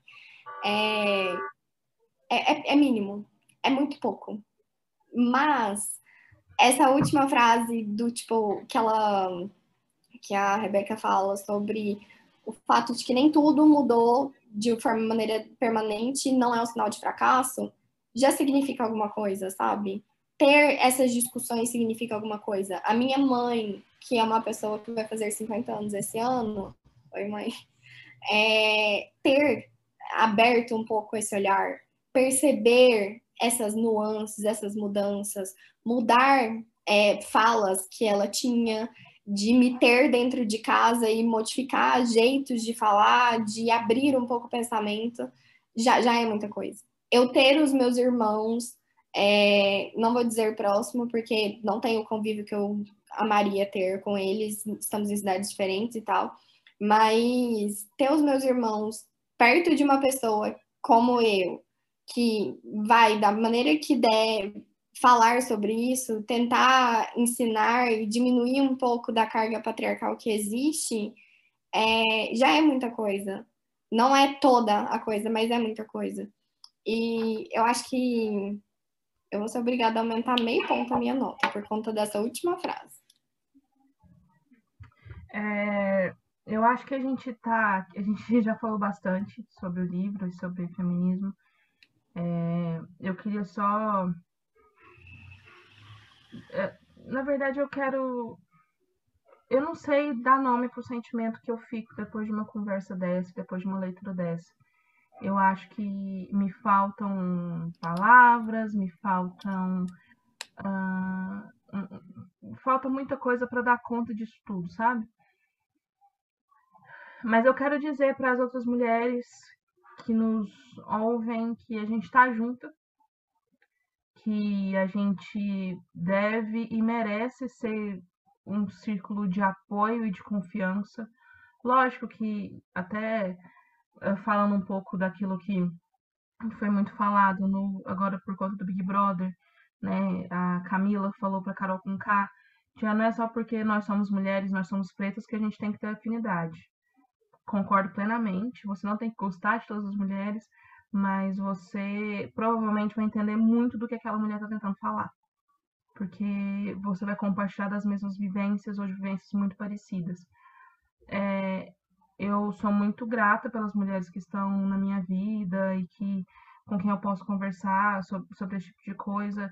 Eu acho que a gente cada vez mais, a nossa geração, é, né, é muito privilegiada nesse aspecto, porque a gente já vem de um caminho muito árduo e muito difícil que outras mulheres antes de nós andaram, e hoje a gente não tá com a cama feita, mas a gente já sabe como é que vai, como a gente pode se, se reunir, se organizar para isso. E eu acho que a gente falou muito sobre situações de estupro aqui no, no podcast, na nossa conversa. E eu e a Bela, se a gente parar um minutinho para pensar, a gente consegue pensar em pelo menos umas três ou quatro amigas que passaram por uma situação de estupro na vida. E mulher, se você passou por isso e você está ouvindo a gente e por algum motivo não pôde ou não teve coragem ou não quer denunciar, saiba que você pode conversar sobre isso com alguém e que você pode se abrir e não só sobre situações de estupro, mas em situações de misoginia no trabalho, nas suas relações familiares, para debater essas questões sobre pressão estética, gordofobia. Ah, a gente não está sozinha. É isso que o patriarcado e a sociedade machista quer que a gente pense. Que a gente está sozinha e que nós somos inimigas sempre, sempre, sempre, sempre. É... Até voltando aqui, porque a gente gosta de Big Brother, né? Hoje, qual que é a principal treta do Big Brother? Sara e Juliette. Colocaram elas como as principais inimigas do, do programa, sendo que lá dentro a gente tem pessoas extremamente machistas e, e uma união entre homens que a gente não vê entre mulheres. Uma identificação só porque eles são homens. Caio e Rodolfo são amigos não só porque eles são é, goianos, porque eles são homens. É, o Arthur agora, depois que o Projota saiu e a Carla saiu, ele tá junto com o Caio e com o Rodolfo, não porque existia uma grande afinidade desde o começo, mas porque eles são homens. Por que, que a gente cultiva tanto essa inimizade entre mulheres? Por que, que a gente ainda dá palco para esse tipo de coisa? Tudo bem que a Sara tá sendo bem escrota, né? Mas essa não é a única pauta. É... Rodolfo foi extremamente homofóbico na situação com o Gil. Muito, muito, muito. Está sendo ainda. E ele ficou na casa. E saiu uma mulher que a gente considerou trouxa. Por conta de coisas que um homem. De atitudes que um, um cara um fez cara, com ela e que quem estava errado era ele e não ela. Que um cara a levou a tomar. Tudo bem que o, que o Big Brother é um, é um exemplo até meio ruim, né? Porque é, muita gente está envolvida nisso quando uhum. vota, né? Mas a gente precisa se questionar. E mas eu acho que a gente, a gente é mais forte juntos, a gente só precisa entender o tamanho dessa força e o quanto a gente ganha se unindo, assim. É... E eu acho que esse tipo de leitura, mesmo que é o que a Bela falou, não é uma leitura para te pôr no colo e vai trançar seu cabelo e te contar uma historinha enquanto te faz um chá, um chá docinho. Não mas é muito necessário para a gente começar a fazer, pelo, pelo menos traçar paralelos da nossa vivência, para que a gente possa também uh, buscar outros caminhos e outras alternativas. E mesmo o livro não tendo sido tão apreciado pela minha pessoa por elementos narrativos, o fato de trazer essa discussão de trocentas horas de podcast já significa muita coisa.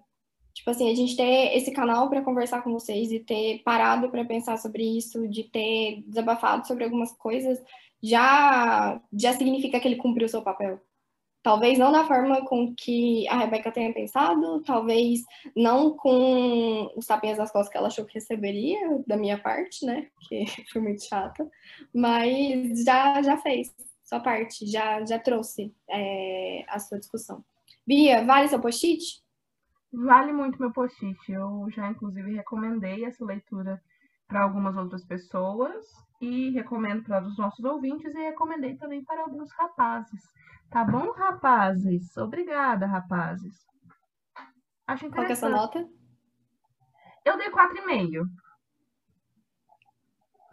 É. A minha nota era 2,5, mas depois da discussão eu dei 3, pensando na discussão e não no livro. E aí, então, a nossa nota média do livro ficou 3,5. Não é uma nota ruim. Não, é uma nota boa. Agora vamos nota. para a seção marca-página, que é a parte de indicações, em que a gente vai te indicar. E aí, o que, que eu pensei? Coisinhas feministas, né? É, conversando com a Bia antes da gente começar a gravar, a Bia me lembrou do livro da Lena Durham. Durham, não sei falar. Durham. Durham. Enfim, a menina que criou Girls, sabe? É, ela mesma. O livro chama Não Sou Uma Dessas. É, eu entrei em contato com esse livro antes, mais ou menos em 2015. Foi quando eu entrei um pouco mais na vibe feminista. É, eu tava querendo ler sobre, mas com medo de não ter fôlego para ler, tipo, um ensaio como esse, sabe? De não ter bagagem. Então eu queria ir baby steps. É, esse livro é uma biografia da Lena. É, eu acho muito interessante porque ela traz, assim, coisas da vida mesmo, sabe? Tipo, ela mostra o diário da dieta dela, em que ela estava passando por momentos de compulsão alimentar, que um dia ela, tipo, na manhã não comia nada, mas aí à noite ela descontava e comia muito. É, são coisas que são fáceis de se relacionar. A Lena tem muitos problemas nesse livro, tipo, tem algumas partes que você fica, tipo, tem algumas críticas com relação à irmã dela, e entendo e concordo com muitas delas. Mas eu acho que, como toda e qualquer obra de qualquer pessoa, mas focando assim nesse recorte feminismo, nada é uma Bíblia. Não tem o manual da feminista em que tem todas as regras que uma feminista precisa cumprir. É, é um movimento criado e liderado por mulheres. A gente não tem a líder suprema, a gente não tem um código de ética, a gente não, não tem isso. É uma coisa muito fluida. Tão fluida que é, existem feminismos plurais. Entender isso também é diferente. O meu feminismo, como menina branca, é muito diferente do feminismo de uma mulher preta, de uma mulher preta que mora nos Estados Unidos e uma mulher preta que mora, sei lá, na África do Sul. Então, tem muitos recortes possíveis e ter contato com todos eles é legal. Um, minha outra indicação é o filme Moxie, que tá na Netflix. Ele é dirigido pela Amy Poehler. Eu amo a Amy Poehler. Então, na hora que eu vi que era dirigido por ela, eu fiquei muito animada.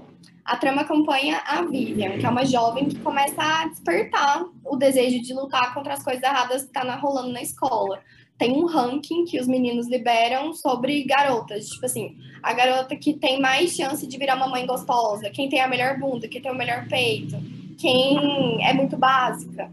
E aí ela se inspira na mãe dela, que super era feministona e participou de protestos e tal, e cria um jornal independente, cria uma zine sobre é, a vida na escola, como, tipo, se impor tal. Então, por exemplo, ela pede para as meninas, em meio que um ato de protesto, desenhar estrelas e corações na mão para mostrar que elas estão apoiando a causa. E isso já causa, tipo, toda uma revolução na escola, sabe? São coisas mínimas, mas que fazem sentido para aquele contexto, porque a gente não precisa achar que para fazer diferença no feminismo você tem que, tipo, matar todos os homens e começar a sociedade do zero é, o fato de eu ter na minha mão corações e estrelas já me mostra que tem mais mulheres pensando e concordando com essas ideias e vendo que tem coisas erradas aqui nessa escola, eu me sinto é, próxima e eu começo a ver que tem mais gente pensando como eu. É, não estou dizendo que o filme está certo, é, tem alguns debates que ficam muito superficiais, mas eu acho que para um filme adolescente e tal, foi legal, foi assim, divertido.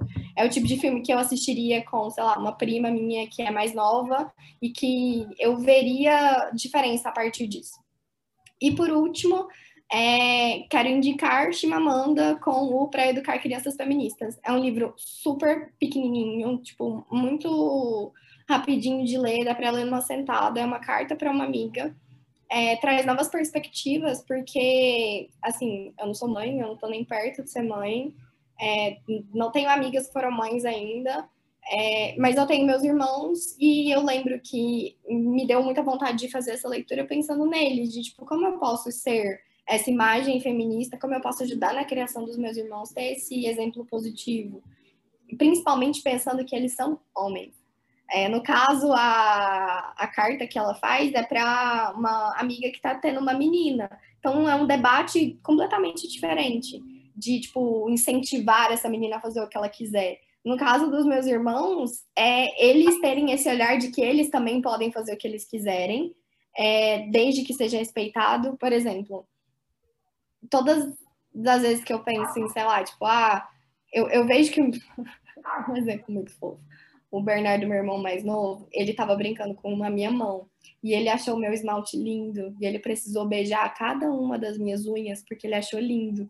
E aí eu tenho certeza que se eu sugerisse para ele pintar a unha, ele também ia querer. Mas ele seria julgado dentro de casa por estar tá brincando de pintar a unha. Que é uma coisa, tipo, mano, eu só tô passando, tipo, a tinta na unha da criança. Pronto, acabou. Mas por que, que não pode, sabe? Então, ter essas discussões também fazem parte. É importante para homens terem essas discussões, para que não se perpetue essas ideias e para que. É, é isso, para que não se perpetue essas ideias. Não consigo finalizar o assunto. Mas é isso, essas são minhas indicações. Espero que vocês tenham gostado. Tadá! Bom, uh, eu reforço a indicação da Bela uh, a respeito de Chimamanda, não só o para educar crianças feministas, mas também como. É... Como é que é o nome do outro, gente?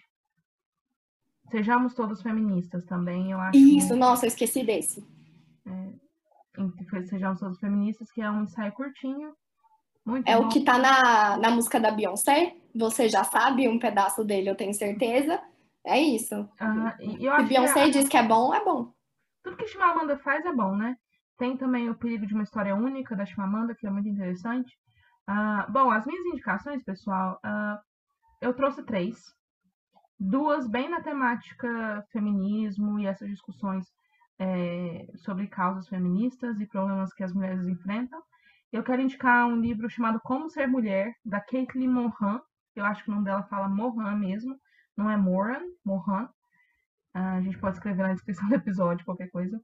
Uh, é um livro que, assim como o livro da Lena Durham, uh, ele traz a, uma perspectiva feminista a partir de experiências pessoais. Então, a, a conta a história dela e vai mostrando como o feminismo é essencial, a, as descobertas que ela fez sobre o feminismo, ela conta também, e ela é muito divertida. A Caitlyn, ela é muito divertida, então acho que vale a pena, apesar de que eu li esse livro em 2014, 2015, então talvez ele esteja bem datado. É uma coisa que depois que a Bela falou dos dados dos homens explicam tudo para mim, eu fiquei pensando, eu achei um livro um pouco datado, então talvez algumas discussões uh, estejam meio antigas, mas a Caitlyn produz muito eu acho que eu indico a autora assim de olhos fechados porque seria um conteúdo muito bacana.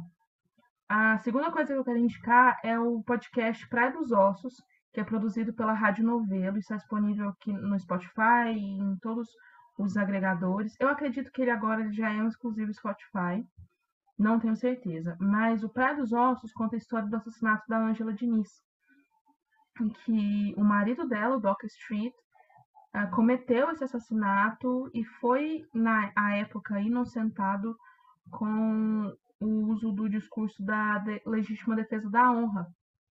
Eu confesso que eu não terminei de assistir o, o, o, de ouvir o podcast porque eu me senti extremamente incomodada e foi muito duro para mim ouvir, eu me sentia muito mal, mas o que eu ouvi eu recomendo muito, eu achei muito, muito bacana, um trabalho maravilhoso do pessoal da Rádio Novelo eles arrasam, assim, eles são maravilhosos. E, ah, e para quem curte ouvir música e curte ouvir música em inglês, eu, eu recomendo o álbum Amidst the Chaos, Dentro do Caos, ah, que é da Sarah Bareilles, minha cantora preferida. E é um álbum muito feminista, muito autobiográfico, mas muito feminista.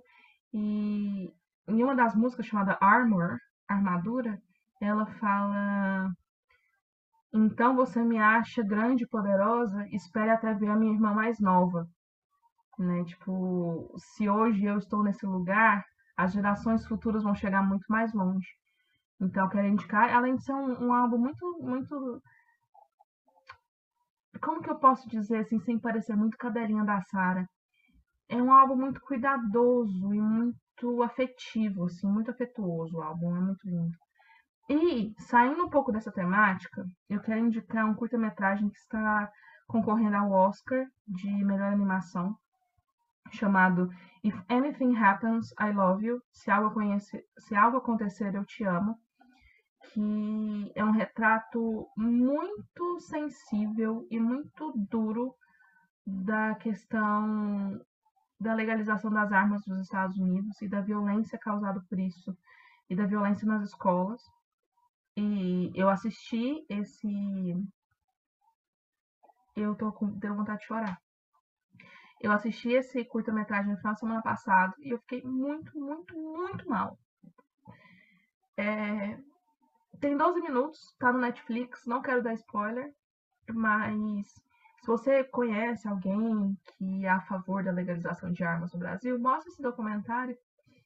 E se você já perdeu alguém na sua família, alguém jovem, que nem já aconteceu na minha família, não assiste não.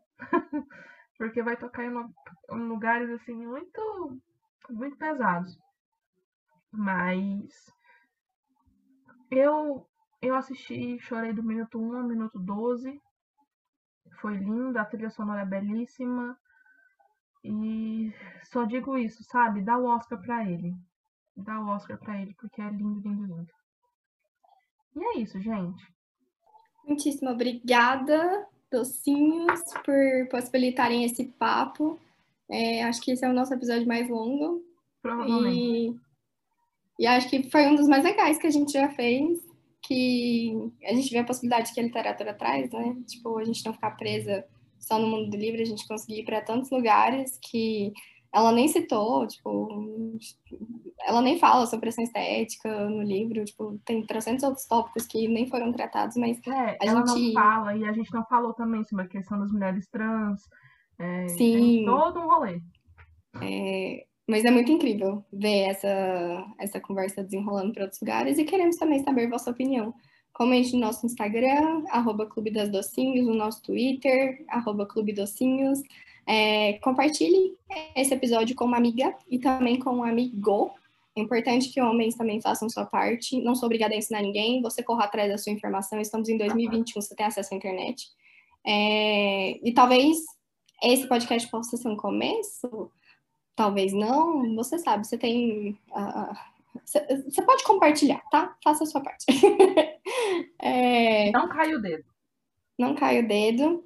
É, o nosso livro do mês que vem, nossos, na verdade, do mês que vem é Torto Arado, do Itamar Vieira Júnior. Eu vou falar o nome errado toda vez, do Itamar Vieira Júnior. E o segundo livro fica como é, um mistério até o próximo episódio, enquanto eu não decido o que tipo de romance, o IA, que eu vou fazer um a Bia. bônus da minha grande bondade e benevolência. Ai, fofa. É, muitíssimo obrigada pela audiência, docinhos. É, obrigada por, por lerem esse livro conosco e até a próxima. Tchau. Tchau, docinhos. Tchau. Uou! Eu tô suando embaixo do peito.